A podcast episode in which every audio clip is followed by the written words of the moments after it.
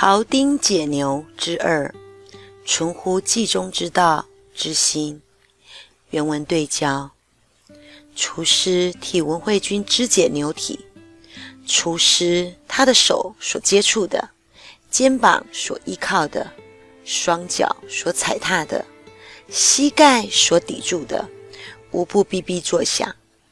刀子插进去，霍霍有声，没有不符合节拍音律的。既是配合了商汤王的乐曲名的商宁舞曲，也吻合了瑶乐曲中弦池的第一章的经手乐章。文慧君说啊啊，真是太厉害了！这个技术呢，究竟是如何达到如此出神入化的地步呢？这个时候呢，厨师放下了刀，回答说啊，臣。所爱好的是道呀，而这个道早就已经是超出、超过技术的层面了。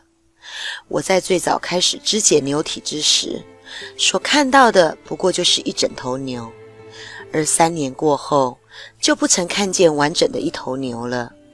就以现在的情况来说，我是以心神的领会来解这一头牛，而不是以眼睛来观看这一头牛。停止了感官的作用，而是靠心神，就是随心所欲的充分运用运作啊。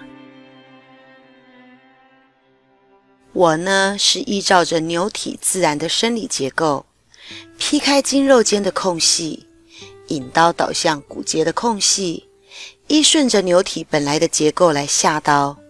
那一些经络相连，那一些经络相连，骨肉相接的地方。是连碰都碰不到的，更何况是那一些大骨头呢？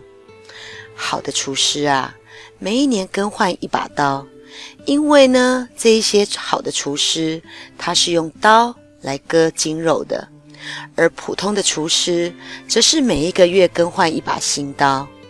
那是因为普通的厨师啊，他是用刀来砍骨头的。而如今我呢，手上的这一把刀已经运用了十九年了，肢解过数千头的牛。然而呢，这个刀刃仍旧像是刚从磨刀石上磨过的刀一样锋利的呀。那是因为牛的骨节之间有空隙，而我的刀刃又薄的几乎没有什么厚度，以没有厚度的刀刃来切入有空隙的骨节。